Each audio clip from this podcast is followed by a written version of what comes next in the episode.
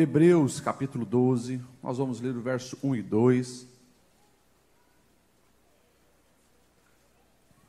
Os irmãos acharam, se não tem na tela ali, você pode acompanhar. Hebreus 12, 1 e 2 diz: Portanto, também nós, uma vez que estamos rodeados por tão grande nuvem de testemunhas, livremo-nos de tudo que nos atrapalha e do pecado que nos envolve e corramos com perseverança a corrida que nos é proposta, tendo os olhos fitos em Jesus, Autor e Consumador da nossa fé. Amém? Eu gostaria de iniciar essa nossa reflexão propondo que uma pergunta seja feita à nossa alma concernente ao viver as promessas do Senhor, o extraordinário do Espírito Santo e ir além. A pergunta que eu proponho que nós venhamos refletir foi feita em gabinete pastoral. Uma jovem de 30 anos olhou para mim, trazendo ali, depois de relatar as suas frustrações, suas angústias da alma, porque não viu acontecer aquilo que ela sempre criou uma expectativa que aconteceria. Pastor, por que parece que a minha vida é só o comum? Sendo que eu queria viver, e quando eu leio as promessas do Senhor, o agir do Senhor na Bíblia, nós vemos tantas pessoas que viveram além do comum. Viveram o extraordinário, foram além, foram conduzidos pelo Espírito Santo para viverem coisas maravilhosas, grandiosas, mas parece que na minha vida nada disso acontece. E que nós possamos também olhar para a nossa vida e começarmos a desejar algo muito além do comum. Pastor Lediel, Deus não manifesta no comum e faz grandes coisas no comum, Deus se manifesta no comum. Deus age no comum. O comum da natureza, você consegue ver Deus. O simples respirar do ser humano, você consegue ver Deus. Mas nós precisamos também entender e desejar que aqueles que estão na condução do Espírito Santo são chamados para o extraordinário. Você crê nisso? Amém? Quando nós olhamos para a Bíblia, você vai perceber o tempo inteiro isso acontecendo. Não é comum um casal de idosos como Abraão e Sara terem um bebê. Não é comum um jovem que foi traído pelos irmãos, jogado num poço e depois no calabouço, se tornar governador do Egito. Um hebreu que era rotulado pelos egípcios. Não é comum muralhas caírem com som de trombetas. Não é comum um jovem conseguir matar um gigante que era especialistas na, especialista na arte da guerra. Não é comum uma virgem conceber. Não é comum cego ver, coxo andar, morto ressuscitar. Não é comum. E no Antigo e no Novo Testamento, nós somos encharcados o tempo inteiro pelo agir extraordinário de Deus com um propósito. Que nós venhamos também, na condução do Espírito Santo, desejar viver o extraordinário na nossa vida. Isso precisa latejar na nossa alma para que nós não venhamos apenas viver uma vida comum nasceu, cresceu, trabalhou, envelheceu e morreu. E que legado ficou para a eternidade? Ou a rotina de um crente. Acorda, trabalha, uma vez por semana bate o cartão na igreja, e os anos se passam, e era isso. Não.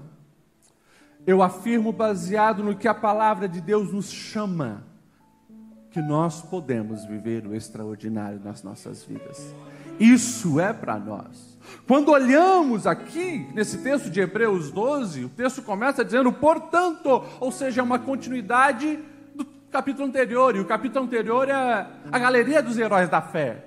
Homens e mulheres que viveram o extraordinário, que conseguiram fazer isso aqui que nos é proposto, se livrar das amarras do pecado, olhar para aqueles do Antigo Testamento, para a promessa, aqueles que conheceram Jesus, olhar para Cristo e viver a vida que Cristo nos proporciona.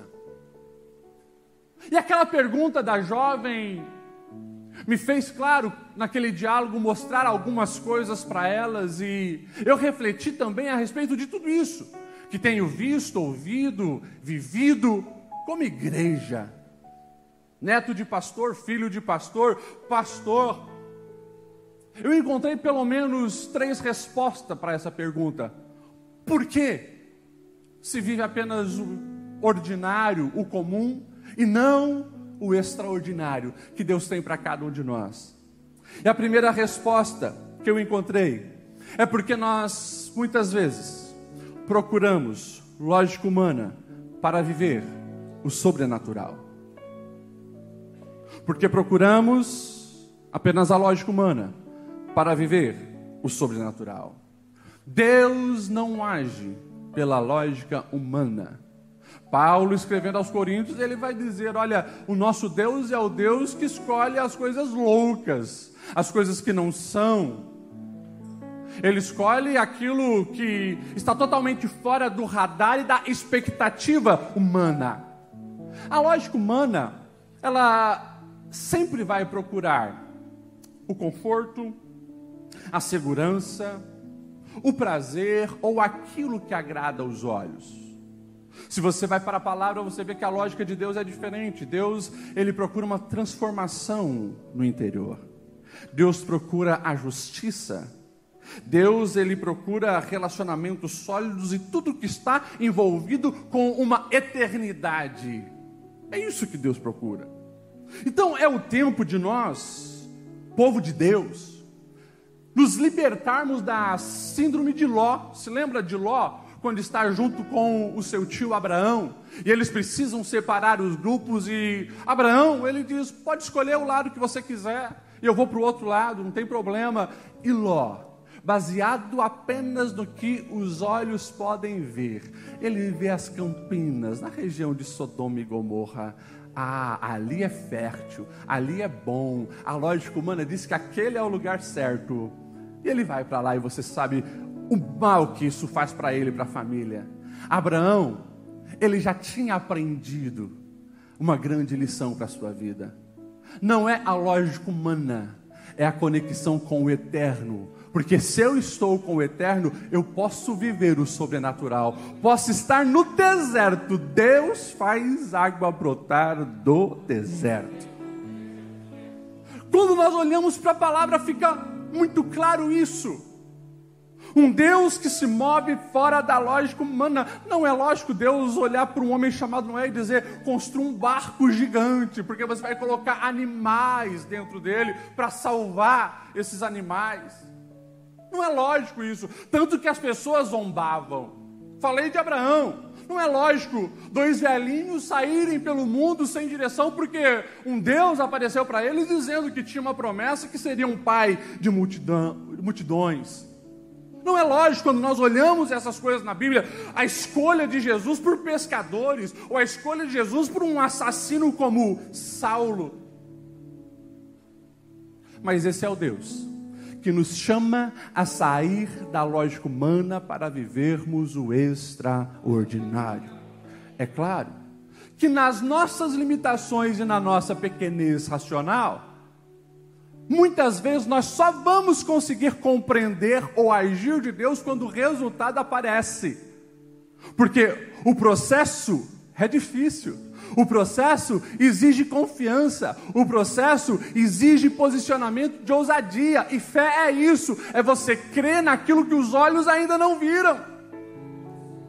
Por isso que nessas histórias que eu citei, um José no calabouço e no poço, como que seria um governador? Quem vê aquela cena na lógica humana diz impossível. Um escravo hebreu se tornar governador desse império. Porém, Deus estava inclusive usando o poço e o calabouço para lapidar e colocar ele no lugar certo. Quem olha o Moisés em Midian, fugitivo, assassino, pastoreando um pequeno rebanho do seu sogro, que ele seria o libertador da nação de Israel e conseguiria tirar da mão de Faraó aquele povo, na lógica humana impossível. Mas quando há um posicionamento e ele vai, Deus usa, as coisas acontecem e o extraordinário chega. Presta atenção nesse chamado de Deus para cada um de nós e que você possa desejar viver isso na sua vida, mas todos os dias dando um passo além do comum. Como assim, pastor Lediel?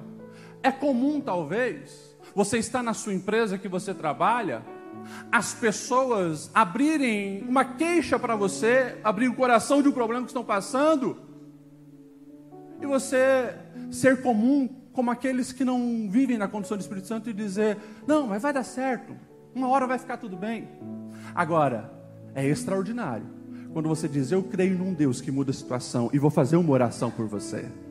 Ah, pastor, eu tenho vergonha de fazer uma oração na empresa. Pois é, é Deus te chamando para sair do comum, para viver o extraordinário, mas tem que dar um passo de fé.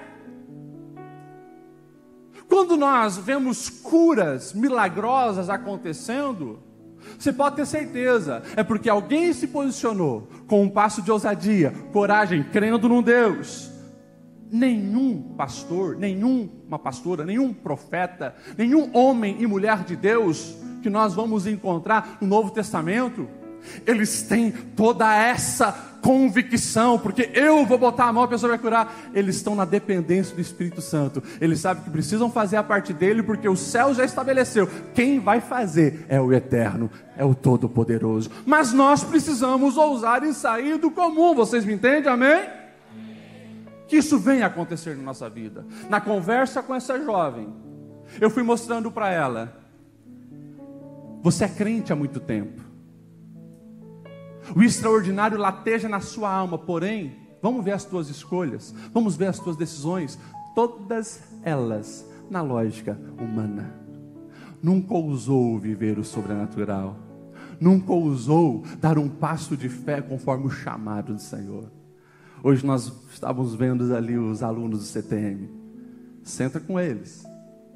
E você vai ouvir muitas histórias que humanamente falando era ilógico. Que você vai parar a sua busca por uma faculdade, para entrar num seminário, você vai parar de trabalhar para ir para um seminário, você vai agora depender de oferta dos outros para sobreviver mais de um ano. Você é louco. Pois é, mas a loucura para os, os homens é a sabedoria do alto. Eles estão vivendo o extraordinário e vão viver muito mais por causa disso. Mas Deus nos chama cada um de nós, isso não é coisa para ministros do Evangelho ou para seminarista. Deus deseja nos levar além todos os dias e que você possa se posicionar desejando ir além do comum. Você me entende? Glória a Deus. Segunda resposta: por que, pastor, não vivemos muitas vezes o sobrenatural? O texto vai dizer: há um pecado nos cercando e se encontra lugar na sua vida, compromete a condução do Espírito Santo sobre você. Eu tenho falado algumas vezes aqui, o Espírito de Deus é santo, já vem com esse adjetivo, e quando o pecado nos atrai mais do que o prazer de Deus, ali também o agir de Deus estará comprometido na sua vida. Quando Paulo ele está escrevendo aos irmãos de Tessalônica, ele vai dizer assim: não apaguem o Espírito Santo. Porque nesse relacionamento com o Espírito Santo tem algo que cabe a mim e cabe a você. Não quer dizer que eu tenho o poder de eliminar o Espírito Santo. Não. O Espírito Santo é Deus. Você pode limitar a atuação dele na sua vida à medida que você abraça o pecado e faz a escolha pelo pecado em vez de escolher o Senhor. Quando Paulo está escrevendo aos Efésios, capítulo 4, e isso é muito interessante, ele está falando para uma igreja que ele teve um tempo a mais, passou mais de dois anos morando em Éfeso, e ele faz questão de esmiuçar detalhadamente como que muitas vezes nós estamos prejudicando o relacionamento com o Espírito Santo, e a expressão que ele vai usar para os Efésios é não entristeça o Espírito Santo. E ele começa dizendo assim, Efésios 4, 29, olha só, nenhuma palavra torpe saia da boca de vocês, mas apenas a que for útil para edificar os outros conforme a necessidade, para que se conceda graça aos que ouvem. Presta atenção nisso. Às vezes, quando nós falamos de pecado, a nossa mente religiosa já traz os pecados sexuais, que são pecado e afasta-nos do Espírito Santo. Mas poucos param para pensar na língua. E Paulo vai deixar bem claro: algo que entristece o Espírito Santo é quando as palavras são torpes, vazias, prejudiciais, malignas, corrompidas, imorais. Ou seja, muitos crentes não vivem o extraordinário de Deus porque estão num ambiente ingerindo e compartilhando malignidade através da língua. A mentira continua sendo pecado. Piadas imorais continuam sendo pecado fofoca e calúnia continua sendo pecado. E quando isso encontra espaço numa vida, ali o Espírito Santo estará se afastando, porque se entristeceu. Eu e você que somos gente, corrompidos pela queda da humanidade, nós não queremos ficar num ambiente que nos entristece. Você não quer desenvolver um relacionamento com alguém que te entristece? Agora imagine o Espírito de Deus que é santo. Ele não vai estar ali num relacionamento aonde a lascívia está nas palavras, a mentira e o engano e a calúnia estão nas palavras. Que nós venhamos ter esse cuidado. E Paulo continua dizendo assim, falando ainda de outras coisas que entristecem o Espírito Santo. Livrem-se de toda amargura, indignação, ira, gritaria, calúnia, bem de como toda maldade. Presta atenção nisso. Porque eu não posso isolar esse versículo, não entristeça o Espírito Santo, e negligenciar o que Paulo está falando antes e depois. Ele está dizendo abertamente: livrem-se de toda amargura, quando você permite que amargura, rancor, mágoa encontre espaço na sua alma, ali você está afastando o Espírito Santo. O Espírito Santo é fonte de vida e não de morte, de saúde e não de veneno. Mas quando você mantém as suas amarguras de estimação, quando você não libera perdão, quando você permite que o trauma drene toda a sua energia, você está comprometendo o seu potencial e a atuação do Espírito Santo na sua vida. Não vai, infelizmente, viver o extraordinário. Mas Paulo continua dizendo que há algo que nós precisamos fazer e que isso nos leva a agradar o Espírito Santo de Deus e viver o extraordinário. Sejam bondosos, compassivos uns para os outros, e ele enfatiza: perdoando-se mutuamente mutualmente. Eu perdoo aqueles que me ofenderam, eu libero perdão também. Nós precisamos pedir perdão, liberar perdão, ser restaurado na nossa alma para viver o extraordinário de Deus. Se você vai para a palavra, você vai encontrar homens que foram cheios do Espírito, mas flertaram com o pecado, abriram o coração para o pecado e se deram mal. Sansão é um clássico disso. O que Sansão fez foi extraordinário, com uma queixada de jumento matou mais de mil homens, porque o Espírito Santo o levou a fazer coisas extraordinárias. Mas quando ele começa a amar mais as mulheres do que o Espírito de Deus, ele cai em pecado. E você sabe que ali também acontece uma grande queda. Pois é, pastor, mas lá no final ele se arrepende e ele mata mais pessoas na morte que matou durante a vida. Sim. Agora, já parou para pensar quantas outras histórias nós teríamos acesso se esse homem tivesse do início ao fim da sua vida tido um relacionamento com o Espírito Santo? Quantas coisas maravilhosas ele teria feito? Já parou para pensar como nós poderíamos estar falando positivamente dos filhos de Eli? Se eles não tivessem flertados com o pecado, o que Deus fez através ali dos sacerdotes poderia ter marcado todo Israel, mas eles flertaram com o pecado e prejudicaram o reino dos céus. Nós olhamos para o Novo Testamento, nós vamos ver Paulo escrevendo a Timóteo sobre Demas. Demas, amando mais o mundo foi para Tessalônica, foi para a imoralidade, alguém que estava com Paulo, alguém que estava com Lucas, alguém que estava vendo o extraordinário acontecer ao seu lado, mas amou mais o pecado. Mas nós temos também exemplos como o de Daniel. Capítulo 1, verso 8, Daniel propôs o seu coração não se contaminar com os manjares do rei. E se hoje falamos de um Daniel que viveu o extraordinário na Babilônia, foi porque ele abriu mão do pecado e quis agradar a Deus. Você vai viver o extraordinário à medida que você se desamarra de tudo aquilo que entristece o Senhor e deseja agradar aquele que o chamou para viver dessa maneira. E a terceira resposta que eu encontro porque muitos crentes não vivem o extraordinário é porque ainda se preocupam demais com a opinião de outras pessoas. E talvez aqui seja o ponto que mais acontece. Pessoas matam sonhos que Deus deu por ouvir a voz de outras pessoas. Nós sempre estaremos nesse mundo barulhento, tendo vozes falando sobre nós, nossos projetos, sobre aquilo que Deus nos confiou, e se nós permitirmos que essas vozes falem mais alto ao nosso coração que a voz de Deus, ali haverá fracasso nas promessas que Deus estabeleceu para a nossa vida.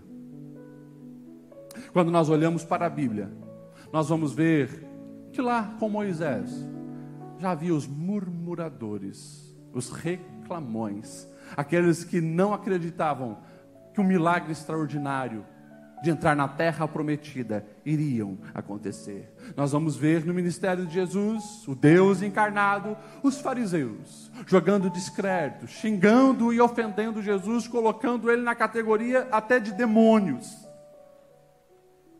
Em João 12, quando Maria de Betânia, ela quer agradar o seu Senhor, e ela derrama um perfume aos pés de Jesus. Lá está um Judas para criticar usar a sua língua afiada. E se não é Jesus ali, elogiar aquela mulher, reconhecer tudo aquilo que estava sendo feito, provavelmente Judas, que já tinha, segundo os evangelhos, inflamado o coração de outras pessoas contra a atitude daquela mulher, ele ali teria, quem sabe, abortado aquele gesto tão lindo que aquela mulher estava realizando. Cuidado com as palavras que te cerquem e só ouça as pessoas que estão alinhado com o Deus que te deu uma promessa. Quando nós vamos para a Bíblia, nós vamos encontrar um homem chamado Arão, chamado para ser sacerdote e mensageiro de Deus ao lado de Moisés eles estão diante do Faraó e coisa extraordinária acontece. Você conhece as dez pragas, mas quando o povo sai e vai para o deserto, Moisés sobe para receber os mandamentos do Senhor. Arão fica ali com o povo. E o texto diz que enquanto Moisés ouvia a voz de Deus, Arão começou a ouvir mais a voz do povo. E o povo reclamando: ah, já faz muitos dias que Moisés não está. E nós precisamos de uma liderança divina. Vamos construir um Deus para nós. E Arão, chamado para ser um grande sacerdote, por naquele momento ouvir mais a voz dos homens, a Bíblia vai nos dizer que ele cede. E ali tem a idolatria no meio do povo com o bezerro de ouro. Você vai ver um Saul cheio do Espírito Santo para libertar Israel no começo do seu chamado. Porém, ele começa a se afastar de Deus e peca, fazendo o sacrifício que ele não foi chamado para fazer. E quando Samuel confronta, a resposta dele foi: Eu pequei. Eu violei a ordem do Senhor e a instrução que o Senhor me deu. Porque, olha só, eu tive medo dos soldados e os atendi. A voz humana falando mais alto do que a voz de Deus. Salomão recebe a manifestação dos céus, a sabedoria que veio do alto. Mas a Bíblia, ao narrar a sua história lá em 1 Reis 11, 4, vai dizer: À medida que Salomão foi envelhecendo, suas mulheres o induziram a voltar-se aos seus deuses, e o seu coração já não era totalmente dedicado ao Senhor, o seu Deus, como fora o coração do seu pai Davi. As vozes humanas. A gente vai para o Novo Testamento e Jesus está diante de Pilatos. Vai ser julgado. E o texto de Marcos 15, 15 diz assim: Desejando agradar a multidão, Pilatos soltou Barrabás e mandou açoitar Jesus, o entregando para ser crucificado. Toda vez Toda vez que a voz humana fala no seu coração mais alto do que a voz de Deus, projetos serão abortados. Vocês me entendem? Eu poderia aqui citar nesse ambiente tantas coisas que hoje nós desfrutamos, porque em algum momento as vozes humanas precisaram ser caladas. Esse culto da manhã de celebração, quando eu comecei há muitos anos atrás, eu me lembro de muitas pessoas falarem: Isso é coisa dos Estados Unidos, isso não dá certo no Brasil. Um culto domingo de manhã, a tradição é à noite. E está aí, cheio de crente dando glória nas primeiras horas de um domingo. Hoje nós temos. Aplauda o Senhor, aleluia. Hoje nós temos essas câmeras e os cultos transmitidos, nosso canal no YouTube, mais de 230 mil inscritos. Mas eu me lembro de 2008, quando eu peguei uma webcam e coloquei junto com o computador lá naquela galeria. Teve alguém que chegou para o pastor presidente e disse: Nós vamos entrar agora nessa moda de internet? Vamos gerar crentes preguiçosos que só vão ficar atrás de um computador vendo culto? Milhões de pessoas já foram alcançadas pelas nossas pregações no YouTube. Milhões. Você não vai encontrar uma conquista da The Blue que não teve uma murmuração, que não teve uma oposição. Eu me lembro quando eu saí do seminário, eu vim para o pastor presidente e falei: Olha, eu recebi do Espírito Santo um projeto para os adolescentes da nossa igreja. O projeto se chama Força Team. Daí chegaram alguns para o nosso presidente e falaram: Quatro anos estudando seminário para trabalhar com adolescentes? Não, tem que ser pastor de um setor. Não. Deus me chamou para os adolescentes. E naquele tempo foi revolucionário. Está aí a força que hoje, é esse potencial. Se você for na nossa cidade de ponta a ponta, você vai ver grandes e belas igrejas da Assembleia de Deus. Não teve uma compra de terreno que não teve uma oposição, uma voz humana reclamando. Nós estamos aí numa grande conquista esse ano. Alguns milhões investidos no Garcia nesses últimos anos. E esse é o ano do levantamento daquele prédio que vai receber muitas pessoas e o nome do Senhor vai ser glorificado. Mas muita oposição surgiu. Vocês fazem parte de uma igreja, a nossa igreja Assembleia de Deus hoje, ano de 2023, por exemplo, uma igreja que investiu mais de um milhão por ano no campo missionário, na Missão Esperança. Inclusive, um dos projetos está aqui, é os nossos jovens do CTM. Agora, de vez em quando, alguém chega criticando. Não, nós precisamos investir aqui na nossa cidade. Esse negócio de mandar dinheiro lá para a Tailândia, para as meninas olhos de Deus, para a Argentina, para o Paraguai, para a Bolívia, são contra. Mas cada vez que nós ouvimos o Espírito Santo, o Espírito Santo diz: vão para as nações, porque tem grandes coisas ainda que vão acontecer. Blumenau é um celeiro para as nações mas tudo tem oposição. O que, que eu quero que você entenda é que tanto na Bíblia quanto no dia a dia, sempre vai ter uma voz humana dizendo: não vai dar, não tem jeito, não é assim, vai fracassar. Mas quando Deus diz, vai dar, você pode ter certeza. Pega essa palavra e coloca no coração, porque Deus nos leva além do comum. Vamos se colocar em pé, que eu já passei do meu horário. Mas eu quero que você saia dessa, noite, dessa manhã aqui, inflamado o teu coração. Eu dei aqui pelo menos três motivos, porque muitas vezes pessoas não vivem o extraordinário de Deus, e talvez você possa estar numa dessas categorias. Talvez você esteja fazendo as escolhas só no comum, e por isso não tem vivido o extraordinário.